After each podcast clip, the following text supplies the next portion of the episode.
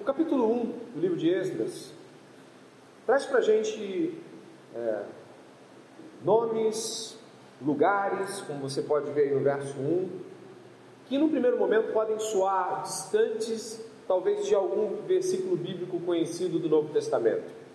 Eles estão é, permeados de significados, e eu gostaria, antes de que o livro pudesse ser exposto, trazer um panorama de alguns minutos, para que você possa se estabelecer e depois ler com calma e entender onde você está. Esse livro de Esdras, ele pertence a um compêndio de livros que, são, que foram escritos é, ou durante o período do exílio babilônico, do cativeiro babilônico, ou um pouco depois. A eles você já deve ter visto que pertence o livro, primeiro livro de Crônicas, o segundo livro de Crônicas, Esdras, Neemias, Esther. Você conhece a história de Esther? Ela também faz parte desse contexto que envolve o rei da Pérsia, né, Xerxes. Você lembra de algumas coisas nesse sentido. Também existem três profetas que vão ser colocados diante de nós quando lembrarmos deles. Um deles, inclusive, vai ser citado no livro de Esdras, que é Ageu. Ageu, Zacarias e Malaquias também pertencem tanto ao contexto de estada na Babilônia e alguns deles com um contexto pós sair, né, ou pós Babilônia. Esses livros que eu citei aqui faz par, faz par, fazem parte, parte de um contexto de livros que estão completamente conectados ao que aconteceu com o povo de Israel, o povo judeu em particular, ali por volta do século 6 a.C. Vocês devem lembrar das narrativas que lemos em Isaías, devem lembrar. É, a gente falou no último sermão sobre os, um dos reis de Judá, né, o Ezequias, e ele pouco se importou de que uma profecia terrível que foi anunciada por Isaías se abatesse diante do povo, que foi uma profecia de que o povo iria cativo pela Babilônia. Você deve lembrar disso. Isso realmente aconteceu, como nós estamos vendo, eles estão saindo da Babilônia. Isso realmente aconteceu, 70, 80 anos depois daquela profecia, isso realmente aconteceu. O povo foi cativo para a Babilônia e o nosso livro de Esdras aqui, ele se encontra exatamente 70 anos após a estada na Babilônia. Estes 70 anos foram preditos antes que acontecessem pelo profeta Jeremias. Jeremias clamava e clamava aos últimos reis de, de Judá para que se convertessem ao Senhor, mas ninguém ouvia, ninguém ouvia, ninguém ouvia. Até que em 586 Nabucodonosor pegou, sitiou a cidade, tomou todas as fontes de água, cercou as muralhas e tomou Jerusalém. Você deve conhecer a história de Daniel, né? Ele é um desses cativos que foram levados, um desses príncipes que foram levados pela, por Deus, né? porque é Deus o autor e a gente vai entender melhor isso. Qual é o propósito, então, de estarmos diante desse livro? O propósito do livro de Esdras é narrar o retorno dos três primeiros grupos de exilados que saem da Babilônia. Gente vai entender melhor como essa saída aconteceu mas é aqui que nós estamos. O povo cumpriu esta sentença divina de disciplina, de juízo, da mão pesada de Deus por 70 anos no cativeiro babilônico e agora Deus os conduz novamente para Jerusalém. Para você ter uma ideia visual, eu coloquei um mapa aqui e esse mapa talvez possa trazer uma localização para você poder perceber esse movimento. Consegue ver ali? Está vendo ali, ó? Jerusalém, aqui mais perto de mim, você consegue ver ali, identifica Jerusalém, ali onde está Edom, tem o nome da cidade de Jerusalém, é, o Egito está logo aqui abaixo, e a Babilônia, olha lá, no outro lado, extremo, já perto dos rios Tigre, Eufrates, citados, por exemplo, em Gênesis, né? Ah, ali ó, você tem a cidade de Suzã, que é mencionada em Esther, mencionada também nos escritos babilônicos. Então eles saíram, uh, o exílio, né? Eles saíram de Jerusalém e foram levados cativos até a Babilônia. Quando os persas tomaram os babilônios, o império se tornou ainda maior, os judeus continuaram lá. Quando Deus os libertou, o caminho de retorno, aquele caminho roxo ali, né? Eh, ele foi um caminho de volta. Hoje, um dos cânticos que nós Né? Uma das leituras que fizemos foi o cântico de peregrinação. Esses cânticos de peregrinação eram cânticos que os exilados cantavam em suas é, idas e vindas é, nesses caminhos tortuosos e depois se tornaram cânticos que a própria cultura judaica aprendeu a cantar, como por exemplo, quando Jesus saía uh, de sua cidade Nazaré, menininho ainda, e sua mãe e seu pai o levavam para Jerusalém, esses cânticos de peregrinação eles eram entoados pelas famílias, é, isso já, claro, no período romano, né? E o que, que eu quero mostrar aqui para vocês com esse caminho? Esse longo caminho de peregrinação, que por terra durava entre três e quatro meses, é o caminho de retorno para casa. Obrigado, Alain. Pode colocar de volta para o título. E, e, esse é o panorama que nós estamos. Né? Eu não vou alargar ao, ao longo das exposições do livro de Esdras, a gente vai aumentando um pouquinho, colocando coisas mas por hoje eu acho que é importante que você saiba que nós estamos agora no pós, no período pós-babilônico, onde o povo de Deus volta para casa. E aí que a gente vai começar a nossa história, e eu quero falar agora do Esdras. Este Esdras, e aí você pode comigo saber um pouquinho mais dele no capítulo 7, por favor. O capítulo 7 do mesmo livro traz assim, ó, dê uma olhada, por favor. Passadas essas coisas, identificou no livro? Acho que já, né? Já chegou lá, não é? Capítulo 7 do livro de Esdras. Passadas estas coisas, no reinado de Artaxerxes, rei da Pérsia, Esdras veio da onde? Babilônia. Você identificou que ele estava na Babilônia junto com os exilados. E aí vai fazendo um caminho que é muito importante para a gente traçar, que você vê que o nome dele é Esdras, filho de quê? Seraías, não é? Agora dá uma olhada no final de onde é traçada a sua genealogia. Por que, é tão importante a gente estar falando do Esdras? Olha o verso 5: filho de Abzua, filho de Finéias, filho de Eleazar, filho de quem? Entendeu? Ele era então da linhagem sacerdotal de Arão. Em seguida, diz também o seguinte sobre Esdras: ele era escriba, olha aí, uma das primeiras menções que isso tem, e isso é ligado ao judeu. A gente não tinha essa posição de escriba como algo ligado à religiosidade, já tinha o escriba do rei. Então é que você tem crônicas de reis de outros lugares que tinham seus escribas. Mas aqui tem um relato duplo. Dá uma olhada aqui, ó. Ele é um filho de sumo sacerdote, ele é da linhagem sacerdotal. Verso 6, ele é escriba versado na lei de Moisés, dada pelo Senhor, Deus de Israel. Preste atenção que agora a gente tem uma conexão aqui. A gente tem a expressão escriba e sacerdote numa mesma disposição é aqui que você começa a ter aquilo que você vai encontrar lá na frente, quando Jesus discute com os escribas, fariseus, sacerdotes.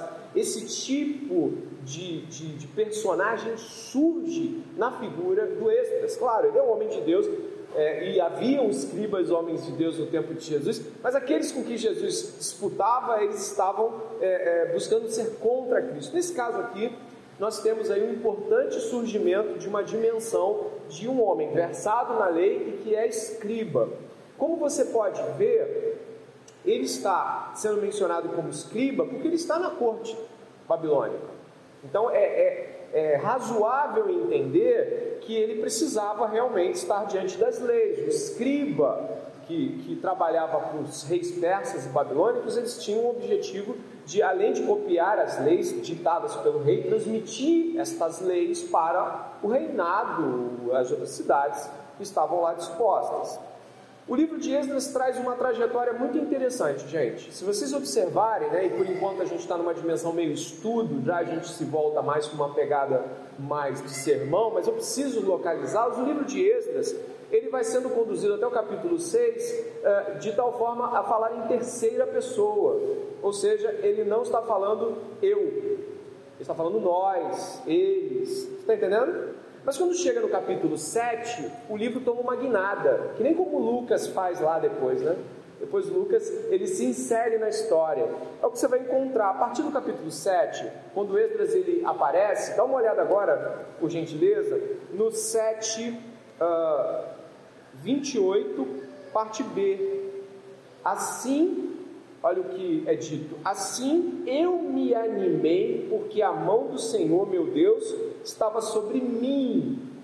Olha agora o verso uh, ah, 15 do capítulo 8, por favor. Eu os reuni perto do rio, verso 24. Você também está no mesmo capítulo. O que está escrito? Então separei. Então você consegue perceber que há uma mudança. O relato ele está não digo impessoal, mas ele está distante de uma figura que participa, e a partir do capítulo 7, a figura do Esdras participa como eu. Significa que a gente tem um relato aqui confiável de que ele escreveu o livro de Esdras. E por que, é importante saber isso? Porque uh, ele, ele, está, ele é uma testemunha ocular dos fatos. Isso faz muita diferença quando a gente está falando de alguma coisa. É como dizer, eu não somente estou escrevendo, mas eu estava lá. Eu vi isso tudo. Algo importante também, retornando ao capítulo 1, na minha Bíblia você consegue olhar para o que eu vou te dizer, mas talvez na sua você tenha que dar uma página atrás. Mas se você perceber o final do livro de Crônicas, o segundo livro da, das Crônicas dos Reis de Israel, dá uma olhada por favor, lá no capítulo 36, no final, você deve estar encontrando é, o relato de Ciro, quando ele libera o povo. Você achou? É no verso 23, você viu isso? Se você puder observar o verso 23, do capítulo 36 do segundo livro de Crônicas, ele é idêntico ao verso 2 do livro de Esdras, no capítulo 1. Analise, por favor. Observe.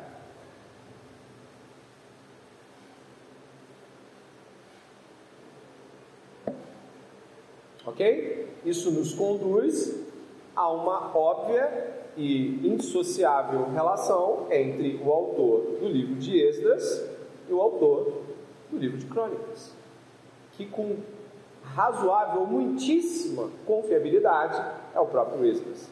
Então, a gente tem aqui Esdras sendo responsável por uma, por uma construção literária é, inspirada por Deus muito grande aqui. A gente tem primeiro livro de Crônicas, segundo livro de Crônicas, nós temos Esdras e o livro de Neemias, que era junto com o livro de Esdras, nós temos aí pelo menos quatro livros escritos por esse escriba sacerdote. Isso traz a você um panorama melhor da importância do Esdras para a própria construção do cânon. E eu gostaria de citar ainda de que foi Esdras que reuniu todos os livros do uh, Novo Testamento e os colocou em tal disposição e houve uma averiguação canônica. O que, que significa isso, pastor? O que, que é isso, averiguação canônica? foi Esdras quem reuniu todos os livros inspirados do Velho Testamento, os colocando diante do povo, e a partir dali nós temos o cânon. Olha que homem inspirado por Deus, o cânon judaico, o cânon do Velho Testamento, que inspiração. Como é importante entender o autor e a sua importância num sentido mais amplo, não é verdade? Então, agora que você está totalmente, ou razoavelmente mais próximo do livro de Êxodo, está? Melhorou um pouquinho? Deixa eu ver. Melhorou. Ali melhorou, está melhorando, vai melhorar mais. A gente vai agora estar nele, entendendo, vai melhorar mais, vai melhorar mais. A gente vai entender como o capítulo 1 pode decisivamente aplicar-se aos nossos corações. Peço que compreendam a importância de um panorama para a compreensão geral. O capítulo 1, ele vai ser o nosso primeiro momento aqui, mas eu gostaria de mencionar aqui as partições do, do que vamos encontrar, né? Coloquei algumas perspectivas aqui. Primeiro eu chamei de Deus não se zomba. Vou estar usando o panorama de entrada do livro de Esdras, o verso 1 em seguida, todos aqueles cujo espírito Deus despertou. Isso aí é um, é um verso 5. Se você observar, eu retirei essa frase do verso 5 do capítulo 1. Um segundo êxodo, a gente vai ter um, um olhar de teologia bíblica para esse, esse livro de Esdras. E um terceiro êxodo, o que seria isso? Bom, a gente vai entender também, tá bom? Vamos lá.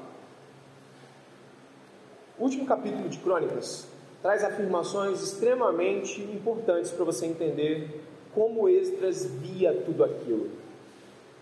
Ele, autor de crônicas e autor do livro que nós estamos estudando, vai dizer assim no último capítulo, no verso de número 11, olha a sua Bíblia. Segundo livro de crônicas, capítulo 36, verso 11. Dá uma olhada, por favor. Ele vai falar do último rei de Judá. Zedequias tinha 21 anos de idade quando começou a reinar e reinou 11 anos em Jerusalém. Zedequias fez o que era mal aos olhos do Senhor, seu Deus, e não se humilhou diante do profeta Jeremias, que falava da parte do Senhor. Também se rebelou contra o rei Nabucodonosor, que o tinha obrigado a jurar fidelidade em nome de Deus. Foi teimoso e tanto endureceu seu coração que não voltou ao Senhor Deus de Israel. Também todos os chefes dos sacerdotes e o povo aumentavam mais e mais as suas transgressões, segundo todas as abominações dos gentios, e contaminaram o templo que o Senhor tinha santificado em Jerusalém. O Senhor, Deus de seus pais, sempre de novo lhe falou-lhes por meio de seus mensageiros, porque teve compaixão do seu povo e da sua própria morada mas eles zombaram dos mensageiros de Deus, desprezaram as palavras dele e debocharam dos seus profetas, até que a ira do Senhor veio sobre o seu povo e não houve mais remédio. De Deus não se zomba. O que é dito aqui pode ser testemunhado e passado um lápis de cor ou um marca-texto com muita ênfase em algumas palavras que você deve ter lido aí. E eu destaco no verso 12 pecado e orgulho. No verso 13, teimosia e coração duro. No verso 14, idolatria, vivência pecaminosa e falso culto prestado a Deus. No verso 15 e 16, desdém e deboches diante das advertências dos seus mensageiros. Essa estrutura que começa com o orgulho, e termina com o desprezo à palavra de Deus, levou o Senhor a endurecer demais o, a, a, aquilo que passariam, o, aquilo que o povo passaria. Eu não sei se você já ouviu falar dos relatos da invasão de Nabucodonosor, mas os relatos são dramáticos. O cerco de Nabucodonosor levou, segundo os relatos até mesmo extra-bíblicos, a que mães comessem filhos as pessoas comiam carne humana para sobreviver ao cerco que fechava a cidade de Jerusalém e o fechou por dois anos. Imagine que Deus estava anunciando que algo terrível aconteceria. Você viu lá desde Ezequias que Deus já estava anunciando por décadas e décadas e décadas e décadas. Mas eu quero amarrar aqui que algumas coisas que eu citei nesse momento, ressaltando-as, precisam ser diretamente ligadas ao nosso próprio coração. É o mesmo Deus e somos povo de Deus. Orgulho, teimosia, idolatria, achando que Deus não viria e ainda assim prestando culto a Deus, e deboche diante da palavra de Deus.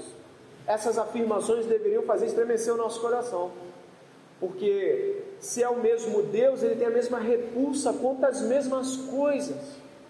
E nesse ponto aqui, citando Hebreus 10, 31, terrível coisa é cair nas mãos do Deus vivo. Eles não tiveram a consciência afetada, e Deus estava buscando afetá-las, e eles se colocaram debochando da palavra de Deus, sabe?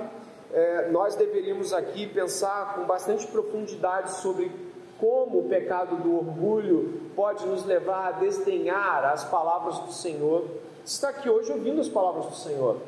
E lá no final do nosso sermão nós vamos encontrar promessas e advertências.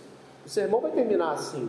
E eu penso com você de que nós muitas vezes não nos damos conta quando Deus está falando num sermão sobre orgulho, no outro sermão sobre idolatria, no outro sermão sobre corações duros e teimosos, e a gente ouve e segue, mas quando nos deparamos com textos assim, nós novamente temos a chance de reconsiderar e entender que aquele Deus que fez com que seu povo padecesse tanto por sua dureza de coração, também pode nos fazer dobrar quando nós estivermos peitando Deus com nosso orgulho e desdenhando da Sua palavra. É nesse ponto que eu quero também perceber com vocês, porque é, é, quando você olha ali o que vai acontecer no verso 17, aí mesmo do, do, do capítulo de Crônicas, do verso 17 até o verso 21, você vai ver que Deus lhes impôs perdas duríssimas. Olha o que eu vou ler aqui, você vai acompanhar no verso 21, no, no livro de Crônicas aí mesmo. Por isso o Senhor trouxe contra eles o rei dos caldeus, né, o rei babilônico. Presta atenção, que matou os seus jovens à espada na casa do santuário dele. Não teve piedade nem dos jovens, nem das moças, nem dos adultos, nem dos velhos. Entregou todos as mãos do rei dos caldeus, todos os utensílios da casa de Deus, grandes e pequenos, os tesouros da casa do Senhor, e os tesouros do rei e dos seus príncipes, tudo ele levou para a Babilônia. Os caldeus queimaram a casa de Deus e derrubaram a muralha de Jerusalém, queimaram todos os seus palácios destruindo também todos os seus objetos de valor. Os que escaparam da espada, a esses ele levou para a Babilônia, onde se tornaram escravos dele e de seus filhos, até o tempo do rei da Pérsia. Que duro isso, gente! Não devemos zombar da bondade de Deus ao expor nosso pecado, nossa falsidade, nosso culto hipócrita e nossas idolatrias porque quando nós estamos fazendo isso, estamos colhendo o próprio juízo, ou diria aí, duríssima disciplina de Deus para tempos vindouros na nossa própria vida. Deus não invalidou suas promessas, invalidou? Não, não, não. Mas Deus não deixou o pecado impune. E o pecado tem consequências quando ele é colocado de modo deliberado e as pessoas não retrocedem. Ao observar isso, algumas coisas começam a, a, a, nos ressaltar. A gente citou Hebreus, e aí você olha, por exemplo, aí no capítulo 1 do livro de Êxodos, que também se comunica com o verso 21 de Crônicas, se você olhar, há uma comunicação da realidade de ambos. Olha aí, ó, você compara os versos. O que, que você tem aí? Ó, no primeiro ano do reinado de Ciro, capítulo 1, verso 1 de Êxodos, rei da Pérsia, para que se cumprisse o quê? A palavra do Senhor por boca de Jeremias. Nabucodonosor passou, Ciro passaria, aqueles 70 anos consumiram mais de 90%, poucos escaparam aqueles 70 anos, vamos ser bem sinceros, 70 anos depois, quem é que vai estar vivo?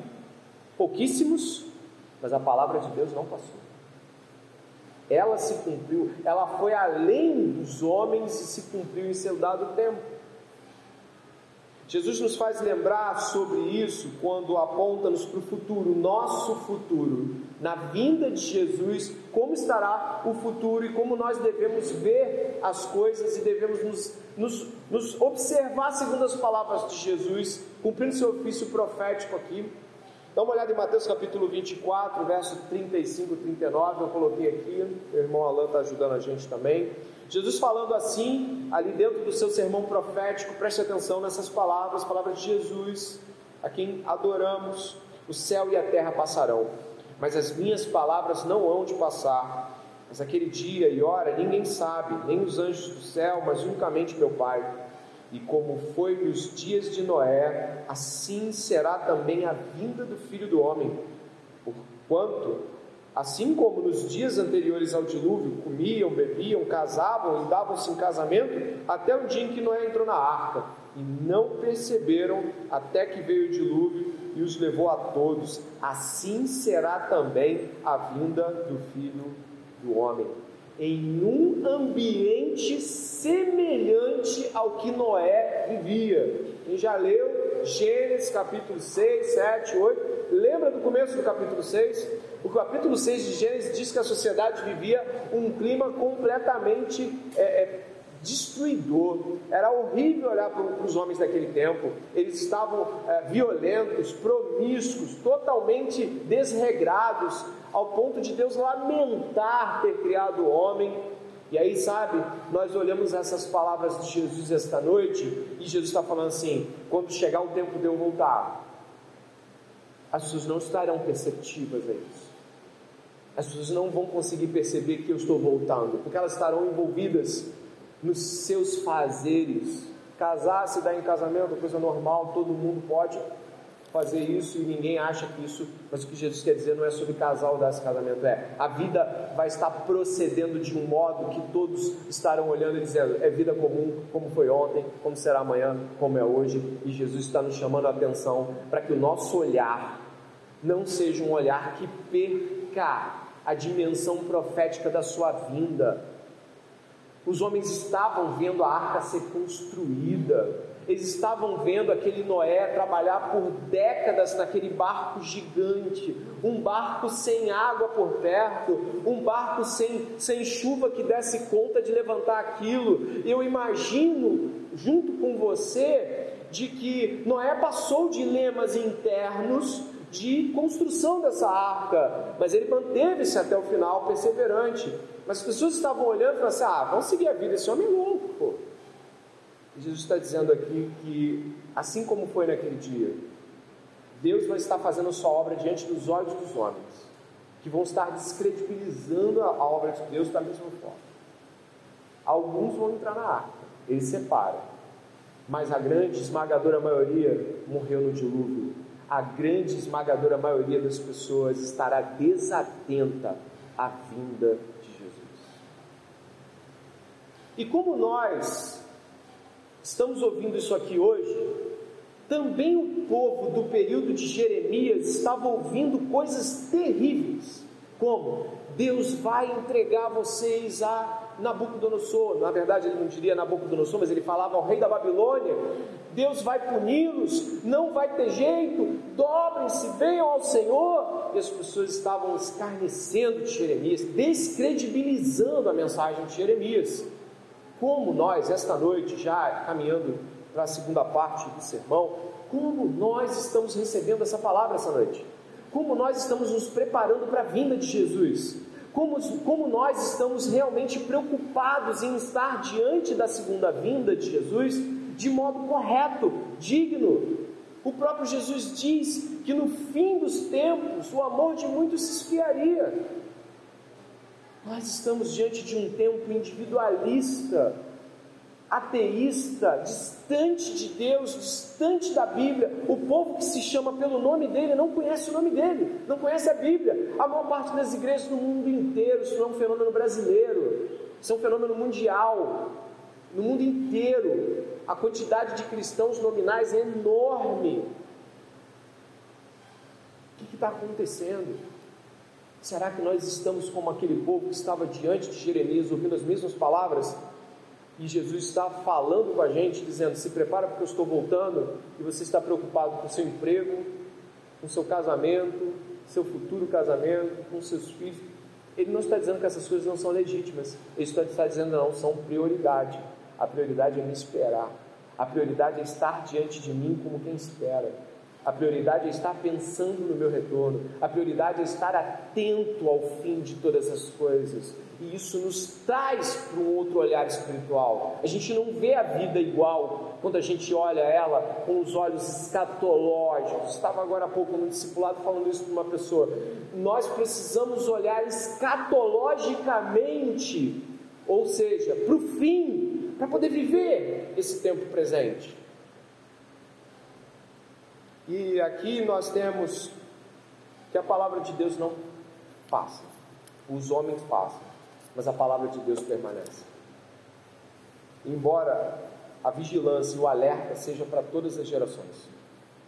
E daí eu, eu sigo falando com cada um de nós aqui, ao refletir de que o homem morre, a experiência humana morre, o ser humano passa, mas Deus cumpre suas promessas. Seguindo desta forma, o que aconteceu aqui, nesse momento?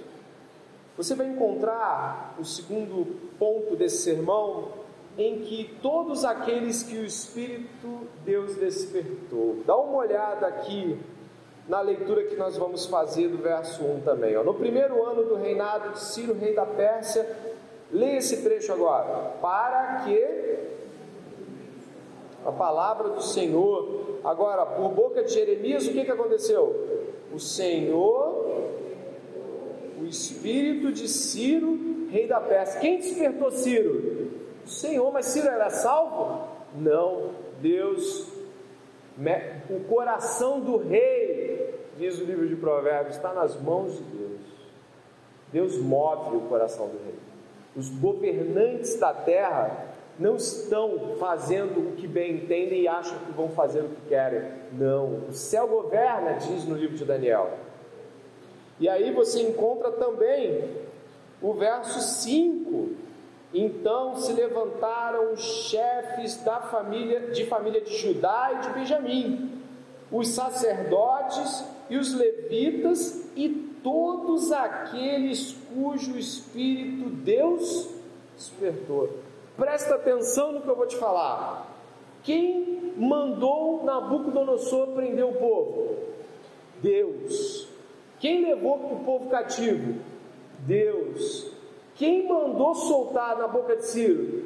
Deus. Quem despertou o povo para voltar para Jerusalém? Deus, o agente da história. Deus, o Senhor do tempo. Ele governa o coração de todos os homens. E embora nós tenhamos muitas vezes uma, uma ideia de que as coisas estão meio aleatórias na nossa vida, pode ter certeza, elas não escapam de Deus, elas não estão alheias. É Deus quem desperta os homens para irem na direção da vontade de Deus. Estar aqui essa noite não pode ser atribuído a nós, a nossa própria vontade ou força. Deus nos despertou para vir até aqui. É assim que o escriba, sacerdote Esdras lê o, o, o, tempo e o mundo dele. Ele não fica pensando assim, como Ciro foi benevolente, ou como o povo foi entregue. Ele não faz essa leitura. Na leitura do Esdras, sabe como é? Deus levou Ciro a tomar aquela decisão. Deus nos puniu pelo nosso pecado. Deus nos chamou para voltar a adorar Ele na cidade. Essa deve ser a nossa maneira de ler as coisas e entender que é sobre o mundo de Deus, é sobre o governo de Deus. Quando nós estamos falando de que Deus é o Senhor da história, nós não queremos uma frase de efeito, Ele realmente é o Senhor da história. E eu gostaria que com isso que você marcasse o livro de Esdras, se fosse comigo até o Novo Testamento, porque no livro de Romanos, né, o apóstolo Paulo vai nos falar um pouco sobre isso, quando ele menciona o, o coração de Faraó, ele menciona Faraó que segurou o povo de Deus por dez pragas lá, né? Mas olha o que acontece quando no capítulo 9 de Romanos, Paulo vai nos deslocar para um olhar que não é eu faço o que eu quero, eu que vim aqui, eu vim adorar a Deus, eu estava com vontade, eu convenci Deus de que Ele tinha que ser bom comigo. Olha como estamos na mão de Deus. Capítulo 9 de Romanos, no verso 14 em diante. Olha o que diz a palavra de Deus. Que diremos então? Que Deus é injusto? De modo nenhum. Pois ele diz a Moisés: Terei misericórdia de quem eu tiver misericórdia, e terei compaixão de quem eu tiver compaixão. Assim, pois, isso não depende de quem quer ou de quem corre, mas de Deus que tem misericórdia. Porque a Escritura diz a Faraó: Foi para isso mesmo que eu o levantei, para mostrar em você o meu poder e para que o meu nome seja anunciado em toda a terra. Logo, Deus tem misericórdia de quem quer e também endurece a quem Ele quer. Mas você vai me dizer: por que Deus ainda se queixa? Pois quem pode resistir à sua vontade? Mas quem é você, caro amigo, para discutir com Deus? Será que o objeto pode perguntar a quem o fez: por que você me fez assim? Será que o oleiro não tem direito sobre a massa para do mesmo barro fazer um vaso para honra e outro para desonra? Paulo está citando coisas importantes aqui sobre a vontade de Deus. Primeiro, ele está dizendo que Faraó, que tinha um coração duro sim, foi endurecido para que o coração de Faraó permanecesse contrário a Deus e Deus pudesse mostrar todo o seu poder por meio do modo como tirou o povo, por meio do modo como enviou as pragas, para mostrar a Deus quem Deus era ao seu povo e mostrar aos seus inimigos que ele era poderoso. Tanto é que quando você vai ler os livros do Pentateuco narrando o pós-êxodo, você vê que os povos ouvem falar de que Deus abriu o mar vermelho. A própria Raabe fala dos feitos que aconteceram lá atrás e de que ecoaram até o ouvido dela sobre os feitos de Deus.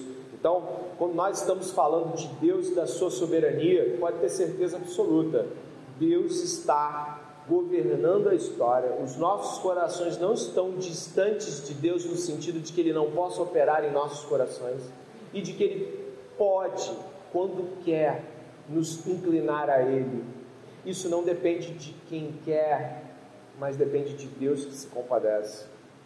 Isso é aterrador. Isso é estremecedor. Isso nos faz perceber como nós somos pequenos perto de Deus. De que a gente fica achando que pode movimentar a vida como bem entende, ou mesmo pode planejar a, até a própria mudança. Tem gente que fala assim com relação ao seu próprio pecado, ainda vou mudar isso ainda vou, ainda vou ser homem de Deus, ainda vou ser mulher de Deus, você vai ver, ainda vou vencer esse pecado, como se estivesse planejando. O verso 19 é muito interessante aqui de Romanos, né? Mas você vai me dizer, por que Deus ainda se queixa? Pois quem pode resistir à sua vontade? O interlocutor, essa diatribe de Paulo, essa interlocução que Paulo faz com o personagem imaginário dele aqui, né? É basicamente o seguinte: ah, se Deus pode fazer o que quiser, por que Deus ainda se queixa que a gente não está fazendo a vontade dele?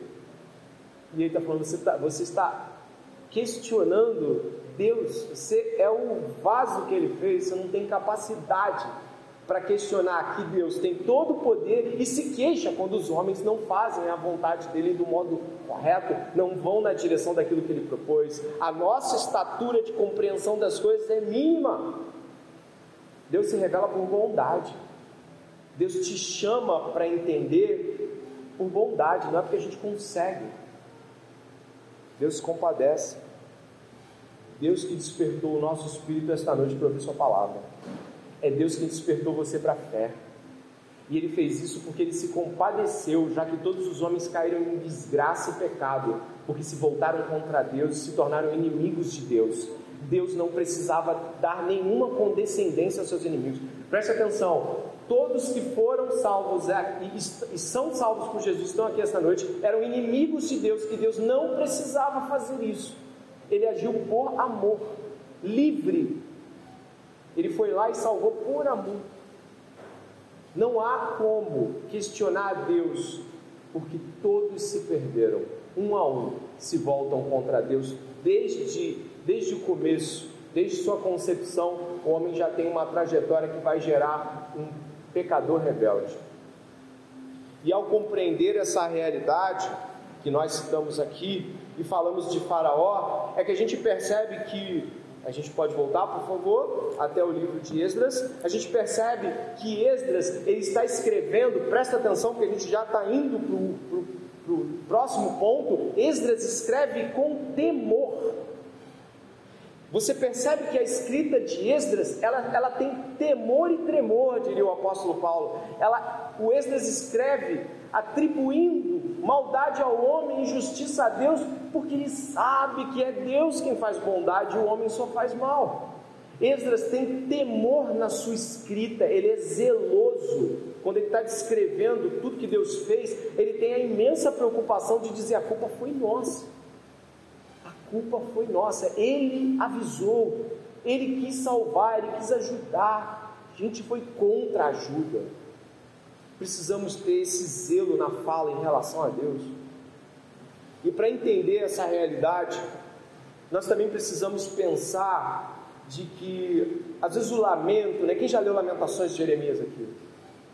Jeremias em um dos seus lamentos mais profundos, né? Porque ele, ele viu a cidade destruída, ele está vendo as pessoas mortas, levadas cativas. Jeremias está vendo algo assim é, é, indizível aos, aos, aos, olhos de pessoas como nós aqui. A gente não passou pelo que Jeremias passou. Ele está falando aquilo tudo e ele fala algo interessante que às vezes não nos, nos faz perceber a grandeza da fala dele. Ele fala que a gente tem que trazer à memória o quê?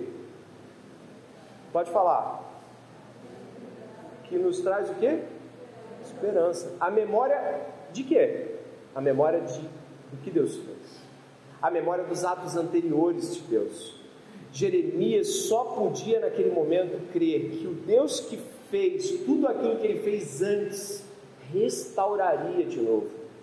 Jeremias, em seu livro de Lamentações, vendo toda a destruição, quando nos lança essa frase de esperança, ele não está sendo otimista, preste atenção, ele não está sendo otimista, ele está visitando o que Deus fez com sua memória e se agarrando ao caráter de Deus, que pune, mas tem misericórdia, que pune o pecado, mas traz para o eixo da misericórdia.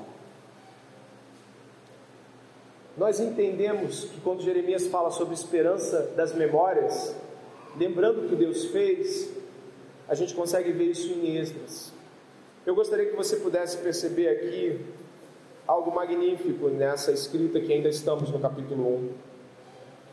O livro de Esdras traz no capítulo 1, desde o verso 2, passando pelo verso 3, 4, 5, 6, ele traz um paralelo descritivo muito parecido com o êxodo do povo do Egito. E por isso, né, a gente vai para esse ponto importante aqui, um segundo êxodo. Como assim um segundo êxodo? O êxodo do povo de Israel, tão conhecido pelo próprio livro do Êxodo, mas também por toda a, construção que se faz. O, o, o, popular conhece o livro de Êxodo. E esse livro traz a história de que Deus, depois de 430 anos do seu povo no Egito, se tornando paulatinamente cada vez mais cativo, ao ponto de se tornar escravo e ser oprimido por Faraó, Deus levanta um homem chamado Moisés esse homem, ele é o guia do povo e, e ele leva o povo para fora do Egito. E aí tem as dez pragas, tem a travessia do Mar Vermelho, não é isso? E sabe o que, que o, o, o escriba, sacerdote Esdras faz? Ele traz à memória isso na sua escrita. Olha aqui o verso de número 2 do livro de Esdras. Assim diz Ciro, rei da Pérsia: O Senhor, Deus dos céus, me deu todos os reinos da terra e me encarregou de lhe edificar um templo em Jerusalém, que fica em Judá. Aquele que dentre vocês, que for do seu povo, que o seu Deus esteja com ele, que suba para Jerusalém, que fique em Judá e edifique a casa do Senhor, Deus de Israel. Dá uma olhada agora no verso de número 6 todos os que moravam nos arredores os ajudaram com objetos de prata e de ouro, bens, gado e coisas preciosas, além de todas as ofertas voluntárias. Duas coisas são marcantes aqui que nos lembram do êxodo lá de trás. É quando Deus ordena a Faraó que libere o povo e dá um motivo para isso. Você deve lembrar, não é? O capítulo 8, verso 1 diz assim: depois o Senhor disse a Moisés: Vai falar com Faraó e diga-lhe: Assim diz o Senhor: Deixe o meu povo ir para que me adore. Agora, quando você vê esse povo saindo também, é muito significativo. E quando você passa ali para Êxodo, capítulo 11, também está aqui à disposição. Diga ao povo, tanto a homens quanto como a mulheres, que peça aos seus vizinhos objetos de prata e de ouro. O Senhor tomou os egípcios, tornou os egípcios favoráveis ao povo. E o próprio Moisés era tido em alta estima no Egito pelos conselheiros do faraó e pelo povo. É um novo êxodo. Eles estão saindo para adorar eles estão sendo colocados na direção da adoração e eles estão levando despojos. Eu não sei se você quiser continuar a leitura, você vai encontrar algo ainda mais maravilhoso. Dê uma olhada no verso 7.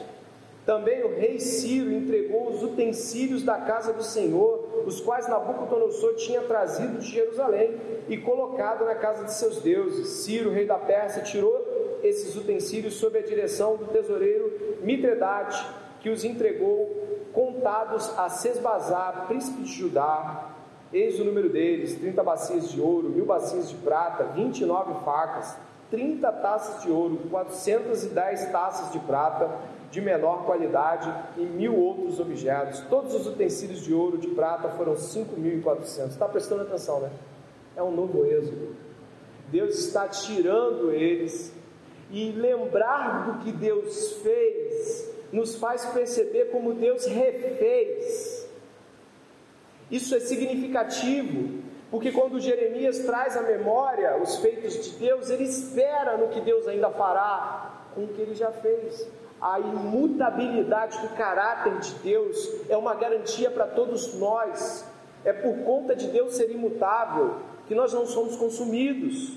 As suas misericórdias permanecem sobre seu povo. E nesse ponto aqui é algo muito significativo.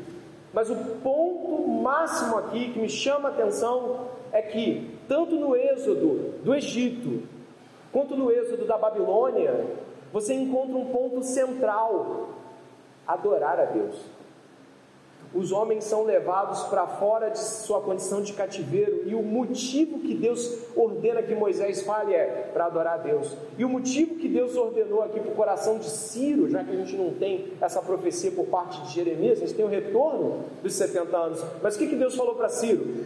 Manda construir uma casa. Ciro não é crente, Ciro não tem nenhum objetivo com isso. Manda construir o templo. Repare aqui, o paralelo é a adoração.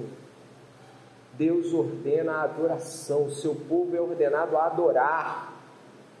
É um grande privilégio, uma dádiva estarmos aqui esta noite reunidos na adoração coletiva ao nome do Senhor.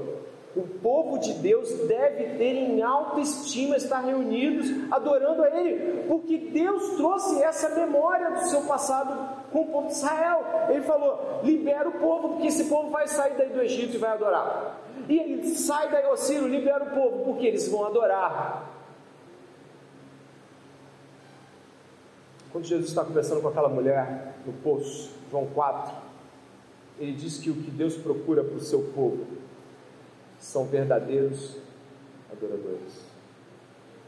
Logo, nós estamos aqui compreendendo de que várias coisas que estão acontecendo aqui agora, nesse momento, a palavra está sendo pregada, você está entendendo a verdade de Deus, está aplicando, o Espírito está aplicando verdade no seu coração. Existe algo que está acontecendo aqui que, assim como Deus não mudou ao longo dos anos, a adoração coletiva de seu povo. É na, adoração coletiva que nós vemos que Deus tem um povo, que Deus tem servos. Na adoração coletiva nós percebemos a pactualidade, que é inerente à trindade, ou seja, o Deus triuno, pactuado em suas pessoas, revela a sua pactualidade em seu povo. Nós percebemos a comunhão do povo de Deus com Jesus Cristo, em Jesus Cristo, com o Pai, com o Espírito. Não deixe passar esta última menção sobre esse tema.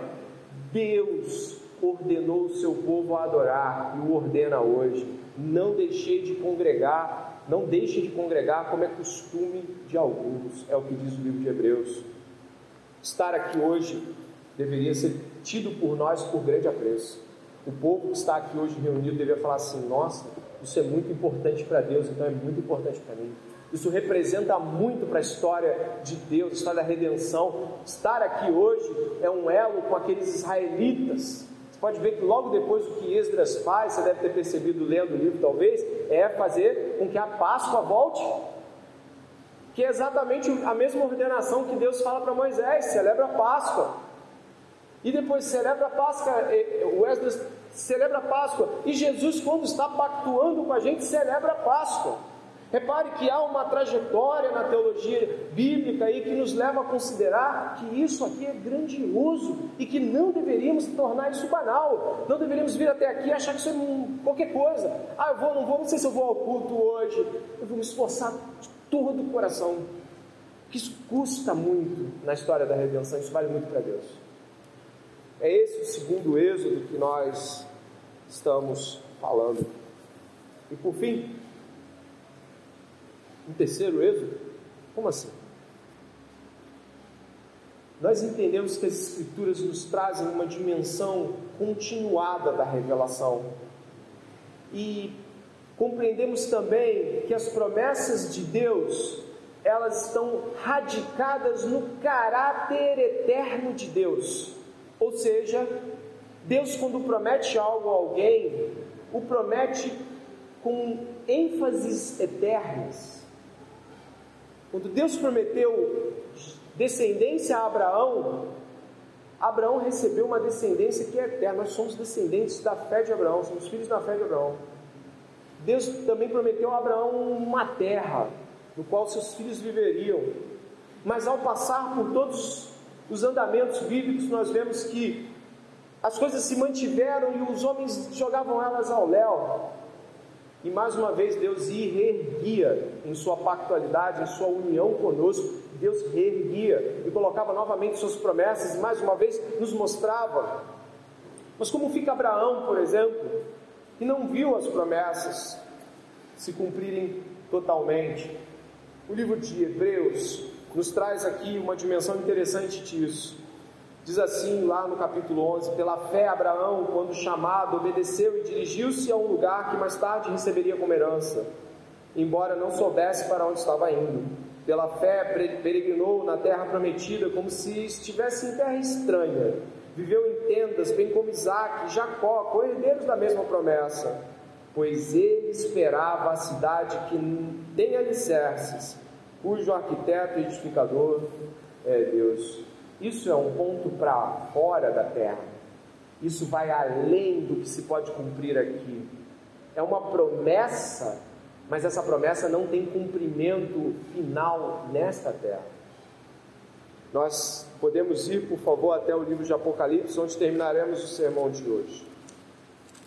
O livro de Apocalipse nos traz uma dimensão, no capítulo 21, por gentileza, nos traz uma dimensão extremamente importante, já que nós estamos falando do retorno do povo de Judá para Jerusalém, saindo da Babilônia, voltando para a terra prometida, voltando a edificar um lugar para a adoração de Deus. Preste atenção, é assim que o texto de, é, do Ciro né, é citado ali. Por que, que ele, só para deixar claro, por que, que o Esdras tem esse texto? Porque ele era escriba do Ciro, ele tinha acesso real a esses documentos, por isso que ele os aloca ali.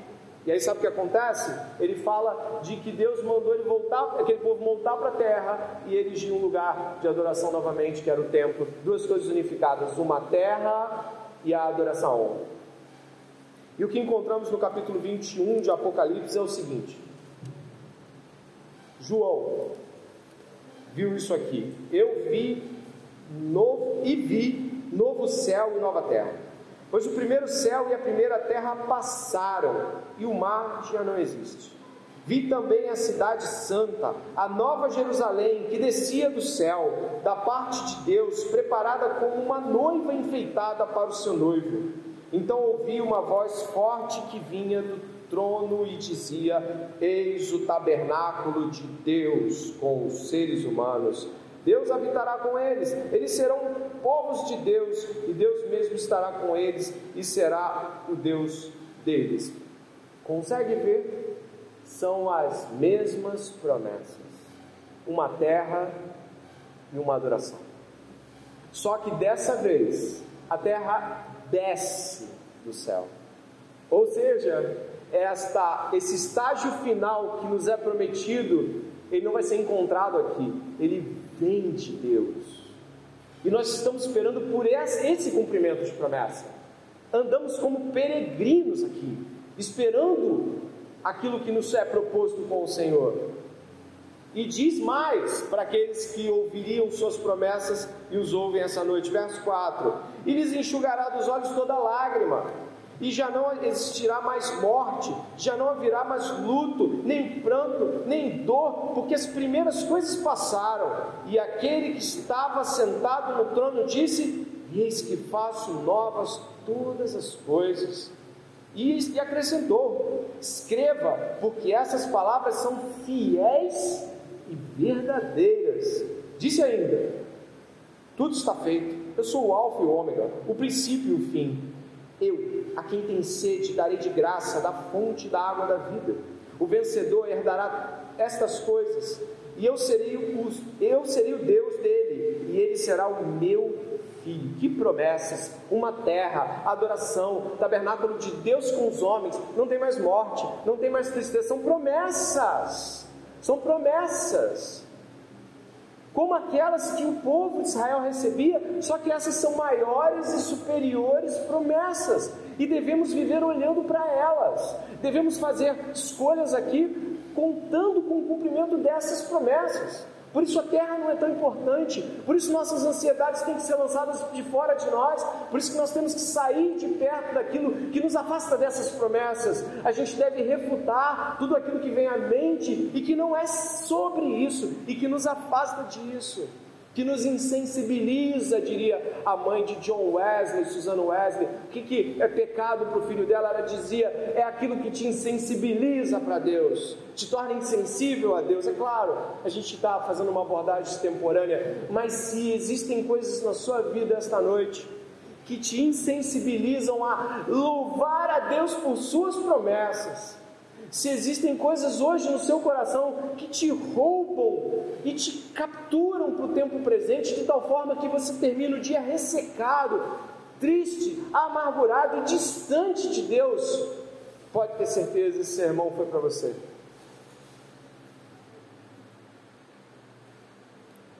Mas diz também: